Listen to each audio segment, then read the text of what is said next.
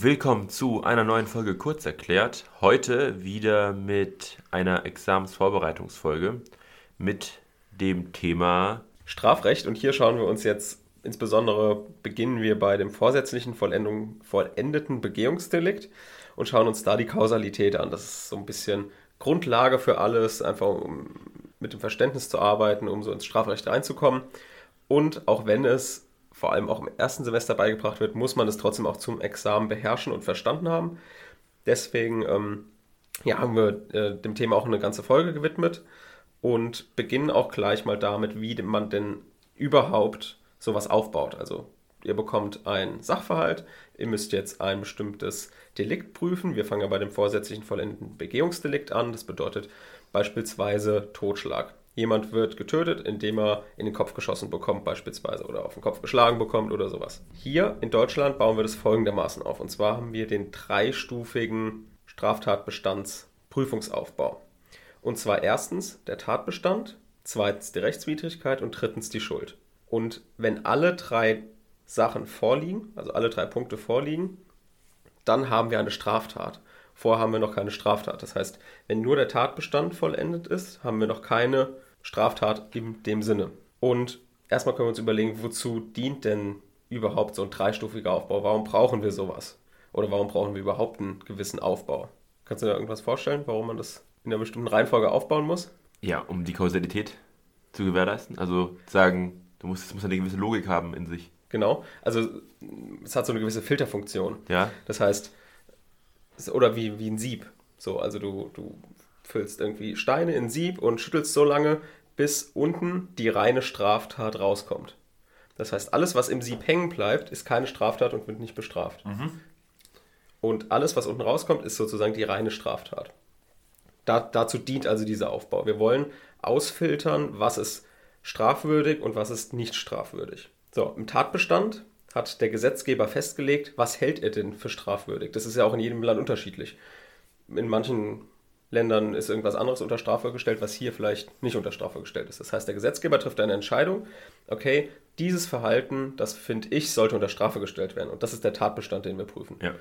So, das heißt, wir haben dann in diesem Gesetzestatbestand haben wir bestimmte Merkmale, die vorliegen müssen oder die vielleicht negativ vorliegen müssen, bestimmte Tatmittel, die eingesetzt werden müssen, bestimmte Vorstellungen, die der Täter haben muss und das alles ist im Tatbestand festgehalten.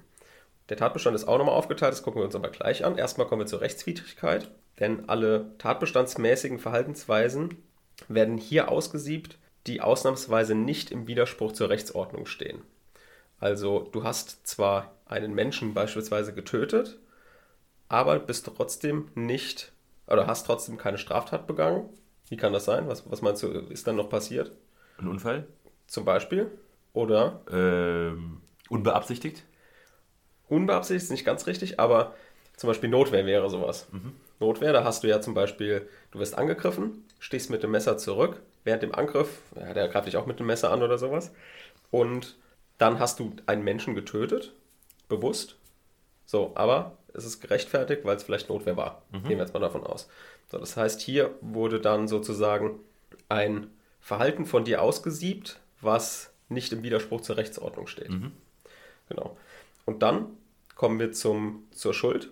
Es wird nur derjenige bestraft, der eine Tat schuldhaft begangen hat. Das haben wir ja letztes Mal schon gesprochen. Das ist Teil des Schuldprinzips und das resultiert wieder aus dem Rechtsstaatsprinzip. Wem die Willensbildung und die Willensbetätigung vorgeworfen werden kann, ist einer Tat schuldig. So, aber wir gucken uns heute nur den Tatbestand an. Das heißt, wir gucken uns, wie ist der aufgeteilt. Ich habe ja schon gesagt, Tatbestand. Dort werden Tatmittel geprüft, dort gibt es ein Tatsubjekt, ein Tatobjekt, und hier gucken wir einfach, ob der Straftatbestand, also zum Beispiel die Körperverletzung oder der Totschlag, ob der auf unsere Situation passt. Und da teilen wir den Tatbestand auf in ein Erfolgs- und ein Handlungsunrecht. Erfolgsunrecht heißt einfach so viel wie, du hast das Ziel erfüllt, mhm. sozusagen. Also du hast die Körperverletzung begangen oder du hast einen Totschlag ausgeübt. Der Totschlag, der Erfolg vom Totschlag ist der Tod eines Menschen. Macht ja auch Sinn. Erfolg kann man sich ja merken. Ziel, Erfolg. Genau. Was heißt jetzt genau Erfolgs- und Handlungsunrecht? Das Erfolgsunrecht verwirklicht sich im objektiven Tatbestand. Das heißt, der objektive Tatbestand, der schaut von außen drauf, guckt sich das äußere Erscheinungsbild an. Meist wird der Eintritt eines Erfolgs als Außenwirkung, also vorausgesetzt. Zum Beispiel der Tod. Jetzt beim Totschlag ist der Tod der Erfolg und der wird im objektiven Tatbestand vorausgesetzt. Dann kommt der subjektive Tatbestand und wie es schon sagt, subjektiv. Das heißt, es geht um innere Tatbestandsmerkmale. Also was hat, wie hat der Täter sich das vorgestellt, die Tat? Und hier wird das Handlungsunrecht verwirklicht. Das heißt, wir merken uns, objektiver Tatbestand, hier geht es um das Erfolgsunrecht und im subjektiven Tatbestand geht es um das Handlungsunrecht. Und wir schauen uns heute den objektiven Tatbestand davon ein bisschen genauer an. Und zwar haben wir ja einen Taterfolg und auch eine Tathandlung. Also derjenige, der einen Menschen tötet, muss ihn ja auch mit einer gewissen Handlung getötet haben. Und diese Handlung muss in einem ursächlichen Zusammenhang zum Taterfolg stehen. Und äh, um einen solchen Zusammenhang zu schaffen, wurden zwei Konstrukte entwickelt. Das heißt, man muss ja irgendwie versuchen, einen Zusammenhang herzuleiten. Dafür gibt es einmal die Conditio sine qua non Theorie und einmal die objektive Zurechnung. So, das heißt, wir machen jetzt mal ein Beispiel. Wir haben einen Täter, wir haben eine Tathandlung und wir haben einen Tod. Und jetzt muss die Tathandlung ursächlich für den Tod gewesen sein. Das wäre es zum Beispiel nicht, wenn jetzt ein Ehepaar sich in der gleichen Wohnung aufhält, die Frau backt Kuchen und der Mann stirbt im Nebenzimmer an einem Herzinfarkt. Dann war das Kuchenbacken logischerweise nicht ursächlich für den Tod des Ehemannes. Gehen wir jetzt einmal davon aus. Genau, das heißt, hier wäre kein ursächlicher Zusammenhang.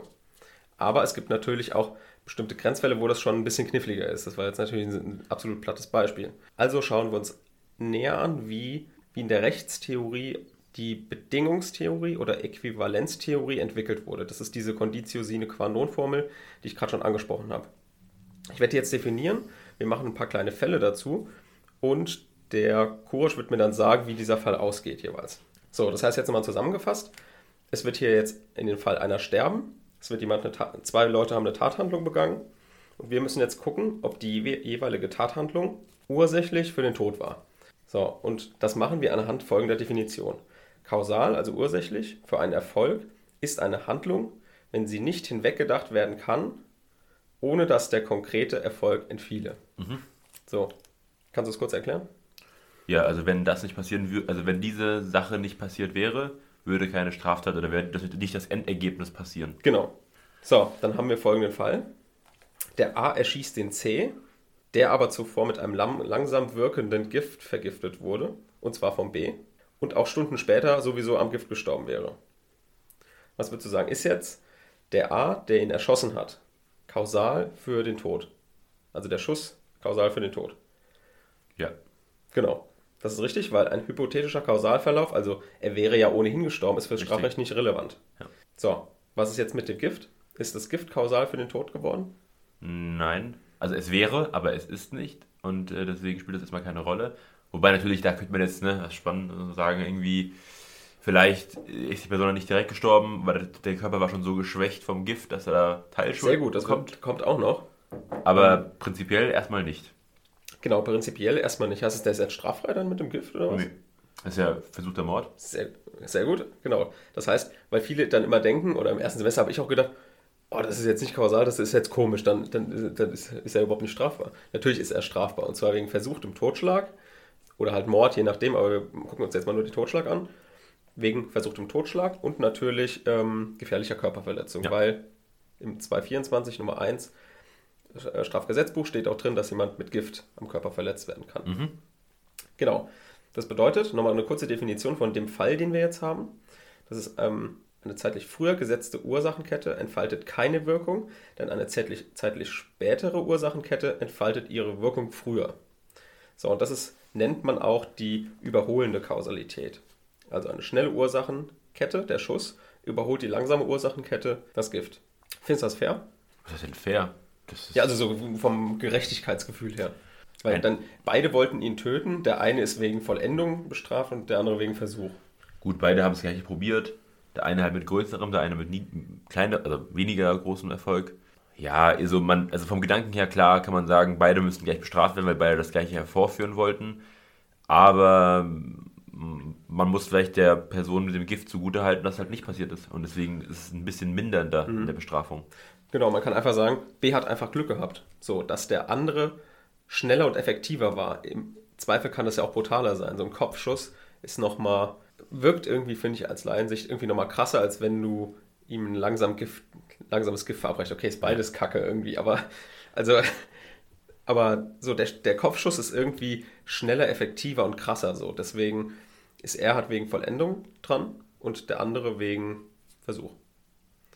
Genau. Und dieses langsam wirkende Gift, muss man ja auch sagen, hätte ja auch sein können, dass er merkt, okay, ihm geht es nicht so gut, geht ins Krankenhaus, könnte auch vielleicht noch gerettet werden. Also es, es, es macht schon irgendwie Sinn. Ja. Fairnessmäßig, Ja. würde ich sagen. Doch. Ja. Aber das andere ist auch hinterlästiger. Das andere ist hinterlistiger, genau. Das andere ist ja. halt, ne, er kommt, schießt sich, ist tot. Genau. Der andere versucht sich halt extra noch ein bisschen zu quälen. Ja. ja, das stimmt. Gut, dann haben wir den zweiten Fall. B vergiftet C. Also wie eben. C ist dann so geschwächt, was du eigentlich gesagt hast, dass er mit letzter Kraft zur Tür kriecht. Dort hat gerade der A geklingelt und sieht, oh, der ist ja geschwächt. Und wir müssen festhalten, dass der A dem C körperlich extrem unterlegen ist. Ja. So, und dann sieht er, oh, der C ist geschwächt. Jetzt kann ich das ja ausnutzen und schlag ihm auf den Kopf und tötet ihn. So, was würdest du sagen? Dass die zweite, also der Kopfschlag, ist eher kausal oder nicht kausal geworden? Das ist der kausale Treiber. Genau. Ähm, aber Aber wieder, ganz kurz, wieder, hypothetische Ereignisse spielen keine Rolle. Ob er Richtig. jetzt wirklich wieder gestorben wäre, ist ja das gleiche wie vorhin. und der Totschlag, äh, der, die Vergiftung, ähm, das ist wahrscheinlich eine Teilschuld, weil die ja den Körper, also es ist eine Körperverletzung in, in dem Sinne, die jetzt nicht zum Tod geführt hat, direkt. Ja, Das heißt, er wird wahrscheinlich auch bestraft. Also auf Genau. jeden Fall bestraft, aber hat keine direkte kausale Verbindung zum Tod. Hm. Dann gucken wir uns mal die Definition an. Kausal für einen Erfolg ist eine Handlung, wenn sie nicht hinweggedacht werden kann, ohne dass der konkrete Erfolg entfiele. Das heißt, wenn wir uns das Vergiften wegdenken, dann hätte der A den C nicht mit dem Kopfschlag getötet, Ja. weil er diese Situation ausgenutzt hat. Das heißt, auch das Vergiften ist kausal für den Tod. Es wirkt natürlich jetzt irgendwie, also wir merken vom Gefühl, da ist ein Problem irgendwo. Ja. So. Aber das Problem ist kein Problem der Kausalität, sondern ein Problem der objektiven Zurechnung, was wir uns das nächste Mal angucken. Das heißt, wir behalten uns diesen Fall im Kopf und schließen nächstes Mal dran an. Das heißt, in diesem Ergebnis wäre der A, also der mit dem Schlag den getötet hat, wegen Totschlag strafbar und der B wäre entweder wegen Totschlag strafbar, wenn wir bei der objektiven Zurechnung nächste Woche sagen, ja, das war ihm objektiv zurechenbar, dann ist er auch wegen vollendetem Totschlag dran. Oder wenn wir sagen, objektive Zurechnung nicht, dann haben wir wieder den Versuch und die Körperverletzung. Genau, jetzt definieren wir das noch ganz kurz. Das heißt, die erste Ursachenkette führt bereits eine Veränderung in der Außenwelt herbei, so er ist geschwächt. Und nur aufgrund dessen kann die zweite Ursachenkette in Kraft treten, denn die zweite Ursachenkette knüpft an die erste an. Das heißt, das ist hier die anknüpfende Kausalität, die wir hier haben. So, dann kommen wir zum dritten Fall. A schüttet dem C Gift ins Getränk, weiß aber nicht, dass B bereits zuvor auch Gift in das Getränk gekippt hat. Das heißt, beide kippen Gift ins Getränk und wissen voneinander nichts. Die Obduktion im Nachhinein ergibt, dass nur das Zusammenwirken beider Gifte den Tod herbeigeführt hat. Das heißt, wenn der eine sein Gift rein, reingetan hätte und der andere nicht, wäre der C nicht gestorben. So, was würdest du dazu sagen? Ja, wir haben beide schuld. Also gemeinsamer Mord und Totschlag. Genau, weil wir wieder mit der sehr gut. Ja, weil beide ja gemeinsam Teil daran haben. Also keiner ist hervorzuheben, weil Mhm. die Kombination aus beidem war ja schuld. Das heißt, beide müssen die gleiche Strafe bekommen in dem Fall, oder zumindest die gleiche Bestrafung bekommen. Ähm, und äh, beide haben direkte Schuld am Tod. Hm? G- Genau, also das war jetzt aus, aus Laiensicht auf jeden Fall so richtig, aber weil Schuld wissen wir noch nicht, Schuld kommt erst am Ende, aber das ist jetzt das ist egal. Du hast auf jeden Fall recht gehabt und zwar beide Ereignisse sind kausal geworden. Ja. Und zwar, weil wenn wir uns wieder eine Tathandlung wegdenken, die von dem A zum Beispiel, dann wäre der C nicht gestorben. So, das heißt, Kausalität liegt vor. Natürlich haben wir wieder ein Bauchgefühl, hm, hier stimmt irgendwas nicht, hier könnte es ein Problem geben. Und das gibt es wieder in der objektiven Zurechnung, weil das ist ein atypischer Kausalverlauf. Das heißt, beide werden wegen Versuch bestraft. Und hier haben wir die Definition, zwei Kausalketten führen den Erfolg gemeinsam herbei. Das heißt, hier haben wir die kumul kumulative Kausalität. Genau, und wenn wir uns jetzt hier überlegen, ist das jetzt irgendwie fair, dass das beide kausal ist, weil ich meine, der eine wusste nichts vom anderen und. Ja, aber beide gehen ja das Risiko ein. Das ist, also beide haben ja zumindest den, den, den Versuch unternommen mhm. und dass sie jetzt halt äh, das Pech hatten, dass der andere das auch noch gemacht hat, ist halt mhm. Pech und deswegen, also so wie das eine andere Glück war, hatten die halt hier Pech, aber mhm. dennoch haben beide ja wirklich kausalen Zusammenhang mit dem Tod. Das stimmt. Wir haben jetzt, gucken nochmal, die objektive Zurechnung haben wir erst nächstes Mal. Aber ich nehme jetzt mal vorweg, bei der kumulativen Kausalität liegt in der Regel die objektive Zurechnung nicht vor, weil der Kausalverlauf atypisch ist. Und hier kann man erstmal überlegen, okay, das ist jetzt irgendwie ungerecht, dass beide nicht wegen vollendeter Tötung bestraft werden, sondern nur wegen Versuch. Das kann man sich mal so herleiten, dass einfach in der heutigen Gesellschaft nicht die ganze Zeit Leute sich gegenseitig töten. Das heißt, es ist auf jeden Fall atypisch, wenn man damit rechnen muss, dass in dem Getränk ja eh schon Gift ist. Mhm. Und gerade mein Gift durch das Zusammenwirken ihn tötet. Das heißt, der eine kann gar nicht damit rechnen, dass in dem Getränk ja schon Gift ist. So, das macht es schon irgendwie wieder gerechter und ja. auch fairer, wenn man kurz drüber nachdenkt. So, dann kommen wir zum letzten Fall. Und zwar, A und B schütten Gift in das Getränk, ohne dass sie voneinander wissen wieder. Aber jedes Gift für sich genommen hätte C getötet. Jetzt meine Frage, wir gucken uns jetzt nochmal die Kausalität an und dann können wir überlegen, ob es kausal war oder nicht. Und zwar kausal für einen Erfolg ist eine Handlung, wenn sie nicht hinweggedacht werden kann, ohne dass der Erfolg entfiele. Mhm. Das heißt, wir denken uns jetzt die Tathandlung des A weg. Dann, also er, er hätte sie nicht, also er hätte ihn nicht vergiftet? Genau, der A hätte den C nicht vergiftet. Der C ist aber trotzdem gestorben, weil der B ihn ja vergiftet hat weil jedes Gift für sich genommen den C getötet hätte. Dann hat er keine Schuld. Also keine, genau, keine dann wäre es eigentlich nicht kausal, genau. Ja. Aber das ist ja jetzt extrem komisch, würde ich sofort sagen, oder? Also das ist doch total unfair und unbillig, wenn jetzt beide ihn auf jeden Fall getötet hätten. Das ist ja gerade kein Zusammenwirken, sondern der A hat jetzt einfach Glück gehabt, dass der andere ihn mit der gleichen Dosis töten wollte. Ja, aber das ist halt also er hat Glück gehabt. Genau. Also nach, der, nach, dieser, nach dieser Theorie, die wir gesagt haben, hat er einfach Glück gehabt. Das ja. stimmt. Und deswegen hat sich die Rechtstheorie überlegt, okay, dann passen wir die jetzt hier ein bisschen an. Weil die Äquivalenztheorie passt in diesem Fall einfach nicht. Und das ist die Definition von der Kausalität bei der alternativen Kausalität, wie wir es jetzt hier haben. Und zwar ist jetzt die Definition folgendermaßen: von mehreren Handlungen, die zwar alternativ, aber nicht kumulativ hinweggedacht werden können, ohne dass der, der Erfolg in viele sind alle ursächlich. Mhm. Das heißt, bei uns wären beide ursächlich. Ja. Genau. Ist auf jeden Fall, auf jeden Fall fair, würde ich sagen. Dann gibt es noch eine generelle Kausalität, die spielt jetzt in der Regel eigentlich keine Rolle. Das machen wir jetzt trotzdem der Vollständigkeit halber und zwar geht es da um die Kontergan-Fälle. Nochmal ganz kurz, weißt du, was der Kontergan-Fall beinhaltet? Das war damals, wurde ähm, schwangeren Frauen ein, ich glaube, das war damals ein Schlafmittel verabreicht, beziehungsweise verschrieben vom Arzt. Und dieses Schlafmittel hat zwar gewirkt, aber zu Missbildungen bei den Kindern geführt. Mhm. So, und das war ganz lange nicht klar.